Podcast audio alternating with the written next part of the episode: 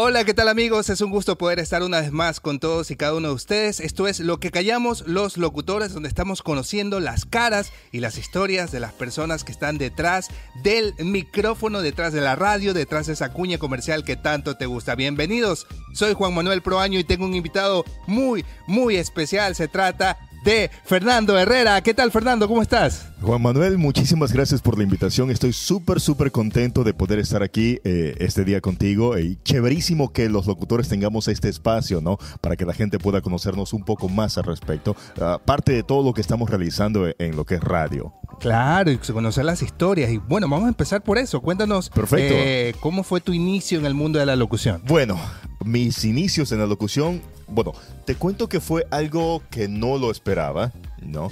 Eh, eso fue hace mucho tiempo atrás. Eh, yo tenía mucho ese hábito de escuchar diferentes radios, escuchar a los locutores, y yo siempre decía, yo podría hacerlo mejor. Ah, sí. Sí, yo decía eso, escuchaba muchos locutores.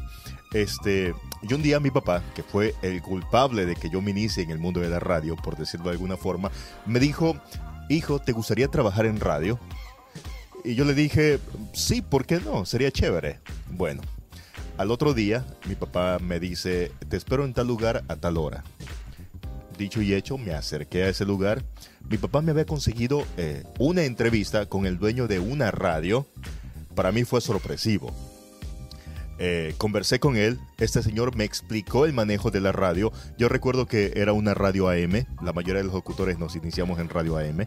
Este, y él me enseñó el manejo de los equipos y me dijo, te voy a estar escuchando. Y yo le, me, lo, me lo quedo mirando y le digo... O sea, en un casting. Sí, o sea, no fue ni siquiera un casting. Te lanzó al aire. Solamente me dijo, esto funciona así, así, así. Y te, te voy a y estar te lanzó escuchando. al aire. Y él quería que yo me lanzara al aire de una. ¿En serio? Yo había escuchado locutores, pero no tenía ni idea de, de lo que era hacer radio. Mira tú qué inicio tan inesperado. y bueno, cuéntanos. Me- yo acepté el desafío porque para mí fue un desafío. Y las primeras semanas era que me llamaba a regañarme por lo que no lo estaba haciendo tan bien. Pero sin embargo creo yo que, que le metí muchas ganas a ese trabajo porque descubrí que me gustaba. Y, y ¿Cuántos años tenías aprender. ahí? No recuerdo, habré tenido unos 22 tal vez, 23 aproximadamente. Bueno, Ya, entonces me quedé, estuve trabajando en esa radio por algún tiempo. Después, por cuestiones de clima, este, se dañaron los equipos, la lluvia los afectó bastante. Y él me recomendó para que pasara a una radio FM que pertenecía a los hijos de él. Eh, como fui recomendado, me hicieron una audición, un casting de voz y decidieron que yo debía quedarme. Estuve trabajando en esa radio por algunos años y lo considero mi escuela, también aprendí muchas cosas. ¿qué radio era? Eh, bueno, esta radio se llama Radio Amistad, es fuera de Guayaquil, es en el, el cantón Naranjal. Este, yo, yo soy guayaquileño, pero viví cuatro años allá porque tengo familia allá. Pero- ah, por la familia, no fue Exactamente, por la mi radio. familia, exactamente. Estuve trabajando ya en radio cuatro años aproximadamente. Ah, perfecto, Ajá. esa fue tu escuela entonces. Sí, definitivamente no puedo negarlo que ese fue mi escuela. Qué bueno. ¿Y de ahí a qué radio pasaste? ¿Cuánto tiempo estuviste? Bueno, después eh, yo consideré, siempre he considerado esto, ¿no? Eh, que uno tiene que, que llegar a las ligas mayores. O sea, cuatro años, aprendiste lo que tenías que aprender, pero es hora de, de aceptar otro desafío, otro, otro reto.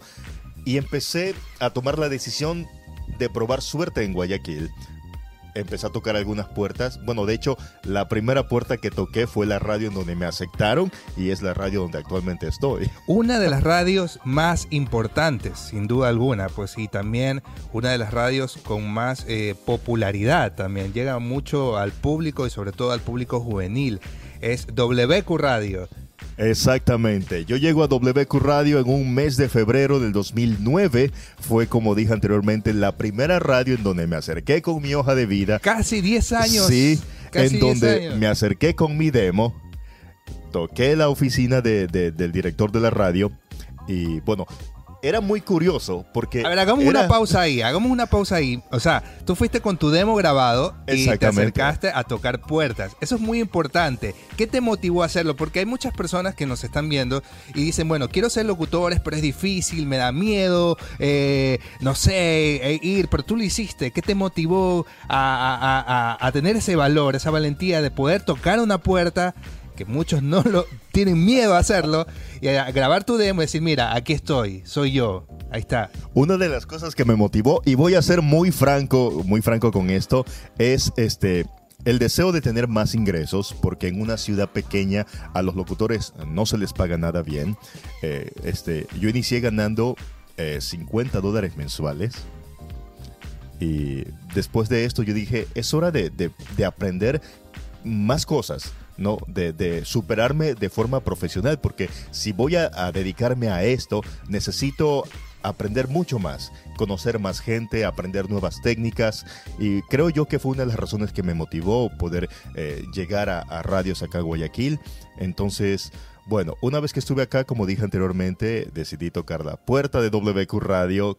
Fue algo raro porque tenía que insistir. A la Claro. primera no se me dio. Claro. Siempre te tienen esperando como, no, el director no está, vuelve más tarde, vuelve mañana. Y fue mi caso y creo que a muchos nos pasa lo, lo mismo. ¿no? Bueno, tuviste perseverancia. Exactamente. Yo insistí, insistí hasta que por fin se me dio. Pude conversar con el director de la radio. Me dijo, ¿sabes qué? Eh, tengo un locutor que va a salir, pero tu voz me sirve. Vamos a trabajar contigo.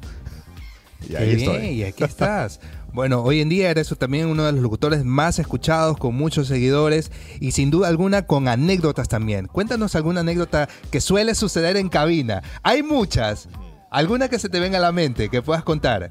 Bueno, este, a ver, una vez estaba haciendo el programa y típico tú pides llamadas al aire y había una chica, no sé qué chica era, pero siempre que llamaba eh, me decía papito y cortaba. Y salía al aire. de Y salía al aire, O sí, ti- sí. Tienes una hija por ahí. Entonces, bueno, no en el sentido de papito de que yo soy tu papá, sino en otro sentido. Ah, en un- oh, ya, ya, ya, Como, ya, ok. "Papito". Pa- Así. Algo así. Bueno, me hizo eso algunas ocasiones. eh, no sabía cómo lidiar con eso porque eh, sí me sentía como que, ay, ¿y ahora? Claro. No, pero- ¿Y qué decías? ¿Qué decías al aire? Imagínate. Eh, Papito. no ¿te decía nada, me quedaba mudo. Entonces, bueno, yo cuando inicié en WQ Radio, eh, yo, yo era muy, muy tímido. Ahora me, me he soltado más debido al medio que, que me ha ayudado a, a ser más expresivo, a ser más extrovertido. Pero no, yo era súper tímido. Entonces, no sabía cómo lidiar con esa situación. ¿Y hay alguna otra que te, que te haya pasado? Ay, bueno, una vez estaba presentando un evento, no fue en radio, pero fue de una radio, eh, y, y una chica se acercó y me regaló una sortija y no me quitaba los ojos de encima. Y yo estaba presentando el evento y no me podía concentrar por culpa de ella. Pero eso fue hace muchos Te años. foqueaste, te Sí, foqueaste. sí, realmente sí, porque Claro. yo me estaba iniciando en radio y fueron mis primeros eventos. Recién estaba aprendiendo a cómo interactuar con la gente. Entonces, eso fue hace mucho, mucho tiempo, pero son anécdotas que yo recuerdo todavía. Veo que tienes muchas fans entonces. ¿Eres la verdad, soltero, casado?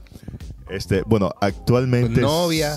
Tengo mi novia. ¿Y qué dice tu novia de las fans? Ah, bueno, este, al principio para ella fue un poco complicado y yo le explicaba, le decía, es mi trabajo, es lo que tengo que hacer. Bueno, así te conoció también. Exactamente. Entonces, bueno, después de un tiempo ella, ella entendió. Ya, yo también ya, ya me porté más juicioso, porque cuando eres soltero y se te da la chance con, con la chica, tú como que, O sea bueno, que venga. sí, sí has tenido por ahí algún romance con, con alguna fan, con alguna oyente. Eh, ¿Qué te diré? O bueno, lo dejamos ahí. lo dejamos ahí. Vas a hacer que me sí, maten. ok, ok, está bien, está bien. No, pero igual, lo que no fue en tu año, no te sí, es daño. verdad, eso fue hace mu- muchísimo tiempo atrás. has cambiado, eres eres sí, un- sí, ya soy un hombre serio, Eres soy un un hombre juicioso, claro. eh, ya tengo mi relación eh, firme, estable y, y muy, muy feliz, muy contento. Qué, qué Sí, sí. bueno, qué bueno, me alegra mucho. Y cuéntame también acerca de, de, de- de las redes sociales también. ¿Tú crees que es importante hoy en día que un locutor se preocupe también por sus redes sociales? Claro que sí. ¿Por qué razón? Porque eh, es importante que, que uno se dé a conocer. Antes solamente eras la voz que acompañaba a las personas en dicho horario.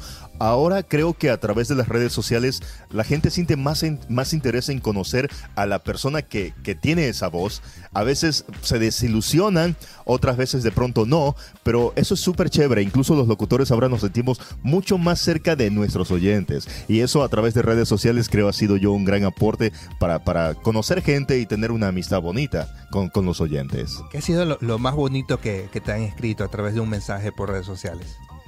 Este, Fernando, mi amor, ¿tienes entradas para el concierto?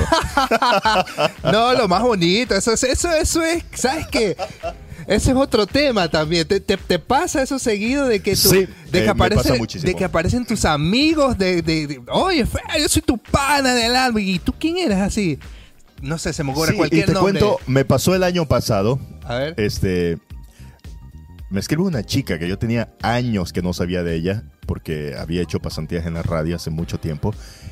Y me, me pareció raro porque hola Fer, que no sé qué, no sé cuánto, qué es de tu vida, cómo estás, lo típico, y empieza a preguntarte cómo estás, qué, qué es de tu vida, que cuándo te dejas ver y la remata con oye, ¿tienes entradas para ese concierto? Y yo, Ah, una vez sí le dije, ah, o sea que me escribe solamente por eso.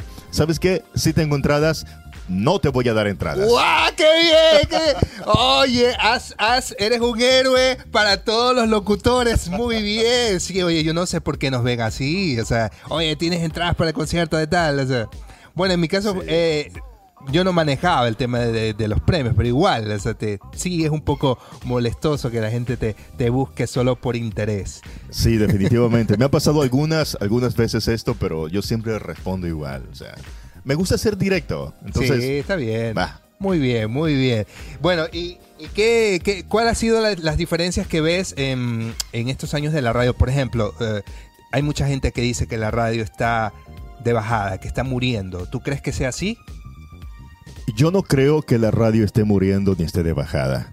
Que la radio tenga ahora una competencia como son los reproductores de MP3 o plataformas de música digital, sí. Pero no creo que, que- la radio esté muriendo. Porque yo creo que el locutor es parte importante de- del día de una persona. O sea, yo puedo escuchar Spotify o, cualquier otra plataforma musical, lo que yo quiera, pero creo yo que siempre le va, le va a hacer falta ese plus. Una persona que, que- que te ayude a sentirte acompañado. Entonces, pienso que, que es la diferencia y, y lo importante de la radio. ¿Has podido palpar igual eh, que la audiencia ha bajado o se mantiene o ha crecido? Yo recuerdo que hace mucho tiempo cuando la radio o las radios estaban de alguna forma decirlos en su apogeo, este, los jóvenes de los colegios era otra época. Estaban más prendidos de la radio, ¿verdad? Claro. Entonces, bueno, esos jóvenes ya no son tan jóvenes, están en la universidad, muchos se han casado, tienen su familia. Los jóvenes de ahora están más pegados a lo que es el MP3, Spotify o alguna plataforma de música, guardan lo que ellos quieren escuchar en sus Pero teléfonos. por eso, entonces sí está, sí ha bajado. Entonces. Mm, no es que no considero que haya bajado, simplemente que la radio está peleando contra estas plataformas. Claro, yo siempre Ya. he dicho que, que, que, que está evolucionando y que las radios tienen que apegarse mucho a las redes sociales, apegarse mucho al internet. Y bueno, se ha visto ya la evolución de algunas, que incluso hacen transmisiones en directo. Yo he visto también que tú lo haces. Exactamente. Eso Entonces, es importante. Las radios eh, estamos tratando de cubrir más eh, espacio a través de redes sociales, como tú dices, haciendo transmisiones. Eh, obviamente la gente se conecta muchísimo cuando hay un, un cantante o un eh, artista de su interés en la radio. Entonces eh, es una forma de activar otra vez a que la gente escuche radio. Porque saben que en la radio pueden estar artistas que de pronto en una plataforma no. Entonces eso jala gente y conecta gente con la radio. Ah, perfecto. Y cuéntame precisamente ahora que dices de los artistas que van ahí, que, que bueno, justamente la audiencia está pendiente. Como locutor, ¿has podido entrevistar a algún artista que admires mucho? Y de repente, precisamente por esa gran admiración que sientes hacia ese artista, te da como, como nervios de hacer la entrevista. ¿Te ha pasado? Eh, la verdad sí. De pronto son artistas que no tienen que ver con música, pero sí con, con algo que me llama mucho la atención. ¿Cómo qué, por ejemplo? La actuación de doblaje de voz. He tenido el privilegio de entrevistar a Mario Castañeda, que es la voz de Goku, a Gerardo Reyero, que es la voz de Freezer, René García, que es la voz de Vegeta, a Víctor Ugarte, que es la voz de Harry Potter, Lalo Garza, que es la voz de Krillin, este Ay, ¿quién más? Bueno, Bueno, ¿y cómo, cómo- manejas más. la emoción de, de ser fan y de ser profesional a la vez? Yo creo que eso es algo que, que aprendes con el tiempo, ¿no? Porque mi primera entrevista, la que hice en toda mi vida, fue con un artista que estaba muy pegado y no sabía cómo manejarlo porque yo usualmente la gente eh, vemos al artista como acá arriba, como que wow.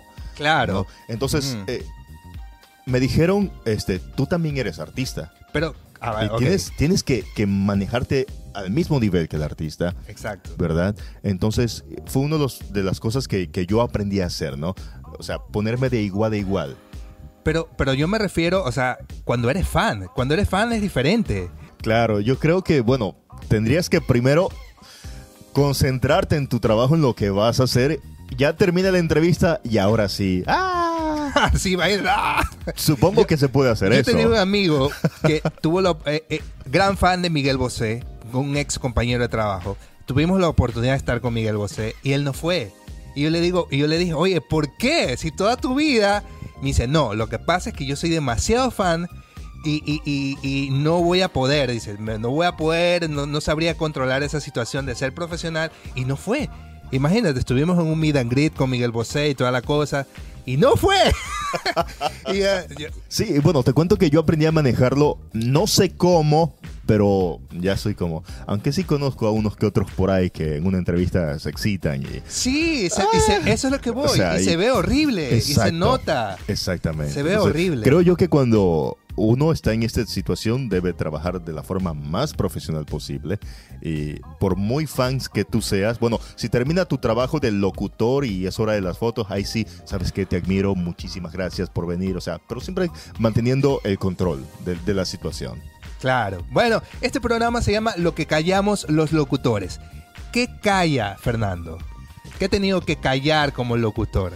Que callo, muchas cosas. Yo soy un locutor que soy súper ordenado. Me gusta entrar a, la, entrar a la cabina y ver todo limpio y ordenado.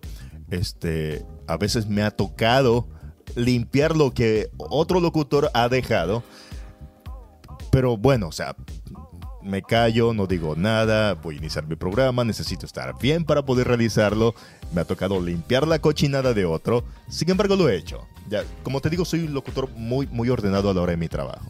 Entonces, me ha tocado callarme muchas veces con respecto a eso. No te calles, dile, oye, ¿sabes qué? Llévate tu Se las lanzaba encima. no, pero chévere. ¿Qué más has tenido que callar? ¿Algún, Ah, algún, artista por ahí que se ha vuelto... Bueno, hablamos de los, los que son admirados y todo. ¿Algún artista que ha sido lo contrario, que ha sido muy pedante? He muy- entrevistado, he entrevistado a dos artistas que han tenido esa actitud. ¿Nacionales o No, internacionales? no, no, internacionales. ¿Puedo mencionarlos? Sí, claro, por Bueno, supuesto.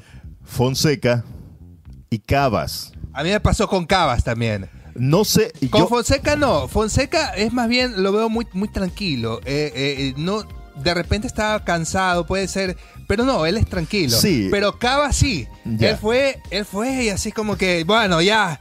de- dime, ah, este, Exactamente. y le preguntabas algo, este, ah, sí, sí, y no sé, eh, tu nuevo disco, ah, sí, se llama tal, pero cuéntanos del disco, ah, no, un disco pop y ya, así. Sí, sí, sí, Exactamente. sí. Eh, Cuéntanos bueno, tu experiencia. Bueno, este, Fonseca, yo prefiero, como tú dices, prefiero pensar que estaba cansado y por eso era muy, muy cortante a la hora de las, pre- de las preguntas, bueno, de, de responder las preguntas.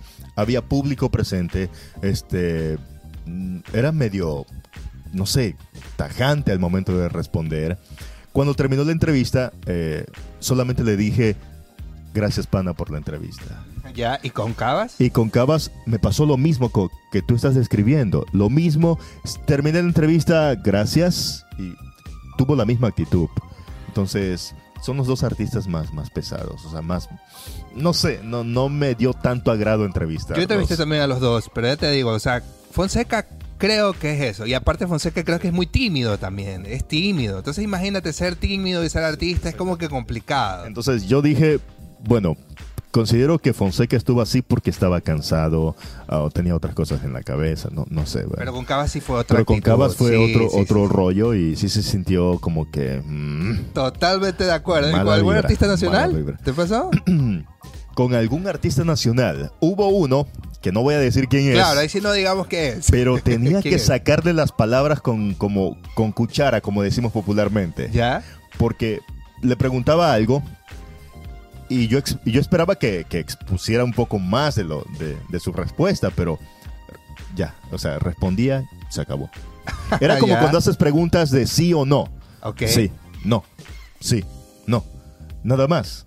Y no me daba suficiente información a mí como Pero, para yo poder ¿un- seguir desarrollando la artista ya que información. tenía años en el medio o estaba nuevo? ya estaba pegado. O sea, ya, Ya tenía estaba- sí, tiempo. sí, ya tenía tiempo, Ah, claro. bueno, y ahí la cosa cambia. Porque te cuento que sí, a veces hay artistas que están empezando y, y- y no tienen la preparación para hacer una entrevista también, para responder y para explayar todo el asunto. Pero si era alguien que tiene años, ya, pues sí, de Sí, repente. me pasó eso. en un mal día. De pronto. Imagínate cuántas cosas que hay que callar, ¿no? Sí, hay muchísimas otras cosas. Hay otras cosas que no se pueden decir, pero sí nos ha tocado callar muchísimo, muchísimo a los locutores. Bueno, y vamos también por el lado bueno de los fans también. ¿Qué te han regalado? Aparte de las sortijas, eso que tienen en vivo. Bueno, Algo que se recuerda con cariño. Este, usualmente para mis cumpleaños, eh, las chicas que son seguidoras de la radio siempre se acuerdan y me envían chocolates, me envían pancartas. Recuerdo que una vez eh, nos hicimos, bueno, me hicieron una reunión de cumpleaños en un centro comercial. Siempre están pendientes, ¿no? Y me hacen llegar cualquier cariñito, así sea un chocolate o algo. Y eso es algo que, que recuerdo muchísimo Sí, también. sí, sí, qué Ajá. bueno. Y de repente alguna, alguna, alguna fan o algún, o algún oyente, alguna oyente que te mande mensajes haters así de odio, qué sé yo. ¿Te ha pasado alguna anécdota así? Este, la verdad, una vez me pasó algo por, por Facebook. La verdad, no sé por qué, realmente no lo sé. Me enviaron una amenaza a través de Facebook, pero no sé por qué. Me estaban diciendo que yo me había metido con a, a- a pelear con el hermano de no sé quién y el hermano mayor me estaba Pero escribiendo era para, ti, o sea, para mí, tu nombre. Ah, para mí. Ya. Y yo le digo, disculpa, pana, creo que te equivocaste. No, no, es, es para ti, que no sé qué, que no sé cuánto. Yo ni idea de, de lo que me estaba hablando ese Claro. tipo. Y bueno, lo bloqueé. No es conmigo. claro. No, no recuerdo eh, Oye, esa etapa de mi vida de, de pelearme con alguien. Es que imagínate, hay tanta gente loca en el mundo y tú llegas a tantas sí. personas que así mismo hay gente tan linda. Exactamente. Pero así mismo hay, y eso es lo que no sabe la gente, y de eso se trata acá, lo que callamos los locutores. Y- Sí, y bueno, o- otra cosa curiosa que casi no cuento esta experiencia, A ver, a ver. de pronto ahora se enteran, y es otra cosa que, que los locutores callamos, a veces no solamente nos escriben las chicas, sino también gente rara. Me escribe una vez a Facebook un tipo y me dice, Fernando, que ¿cuánto me cobras por esto y qué? Y yo, no. y yo, ah, eh, disculpa amigo, creo que te equivocaste. No, no, es contigo, tú eres Fernando Herrera. Sí, pero no hermano, yo no le hago a eso. No, pero es que no sé qué, que cuánto me cobras por ahí. Eh, no, ¿sabes qué? Creo que estás equivocado. Yo no le hago a eso. Discúlpame, te voy a bloquear. Lo bloqueé. Yo no doy esa clase de servicios, amigo. No, no, no. Llámame para grabar spots, eh, publicidad, para algún evento. Ahí sí. Pero para ese tipo de cosas no. Oye, ¿cómo te va en el mundo de la locución comercial? Bueno, te cuento que, que súper bien. Este, he grabado algunas cositas eh, para... ¿Cuál, ha sido la cuña más representativa hasta el momento que has, que has podido grabar? He sido la voz de la radio. eh, Ha sido la voz de... Sí, A ver, a ver, ahí Radio. una locución de WQ. eh, un spot. Un spot de WQ. Yo escucho WQ como me gusta. Ah, claro. He tenido el privilegio- marca de la sí. radio, entonces, claro. Estuve como voz para una campaña de transparent, Transparenta tus bienes, este, en donde aparecía Tomás Delgado. Este, he grabado algunas cositas para México, algunas cositas para una empresa en Colombia también. Y, y bueno, para Quito O también. sea, digamos estuve- que eres relativamente nuevo en el mundo de la locución comercial. Eh, podríamos decir que sí. ¿Y cómo así te has sí. demorado tanto? Me gusta mucho la locución, me gusta mucho la locución comercial, pero creo que no le he dado mucha prioridad a eso. Ah, ok. No sé. Entonces, cuando uh, sale la oportunidad, chéverísimo, con gusto, ¿no? Pero no le he dado, como te digo, prioridad a, a ese asunto. Debería, creo que debería empezar a trabajar Claro, con porque eso. tienes, tienes una Claro. voz eh, su- su- grave con un tono muy cálido que sirve mucho para locución institucional. Sí, sí, sí. Y me ha tocado grabar este, locución institucional también. Este, para Machala, me parece, grabé alguna vez. Para Vinces, si no me equivoco. Eh, pero bueno, creo que voy a trabajar más con eso. Claro, adelante, adelante. Bueno, el tiempo se nos ha terminado. Fernando, ha sido un gusto realmente tenerte acá. Gracias por aceptar la invitación. gracias a ti por invitarme. Y palabras finales para todas las personas que quieren ser locutores. Este, bueno, creo yo que no se trata de este la pregunta de yo puedo ser locutor, sino como dice Juan Manuel, yo quiero ser locutor. Eh, hay que estudiar, hay que aprender técnicas, eh, una persona que lleva seis meses hablando tras un micrófono no, no, se convierte en locutor. Hay que aprender técnicas, hay que estudiar, hay que aprender el manejo de la voz y con el tiempo eh, vas a seguir mejorando. Así que si tú quieres ser locutor, primero edúcate, aprende, usa las técnicas de forma correcta para que luego puedas tener acceso a todo lo que se eh, significa pertenecer a esta hermosa carrera de locución. Y bueno, nos despedimos con una locución ahí. Te voy a poner una locución. Ok. ahí, ahí, mirando ahí a la cámara central. Y a todas las personas, esto fue lo que callamos los locutores. Te invito a que te suscribas a este canal y nos vemos en. a ver, sería nos vemos la próxima. ya, algo así, ahí a tu modo, pero así, con tu voz, así, profunda, profunda. Esto fue lo que callamos los locutores. Te invito a que te suscribas. Nos encontramos en una próxima oportunidad. Eso, nos vemos. Pasen bien, chao.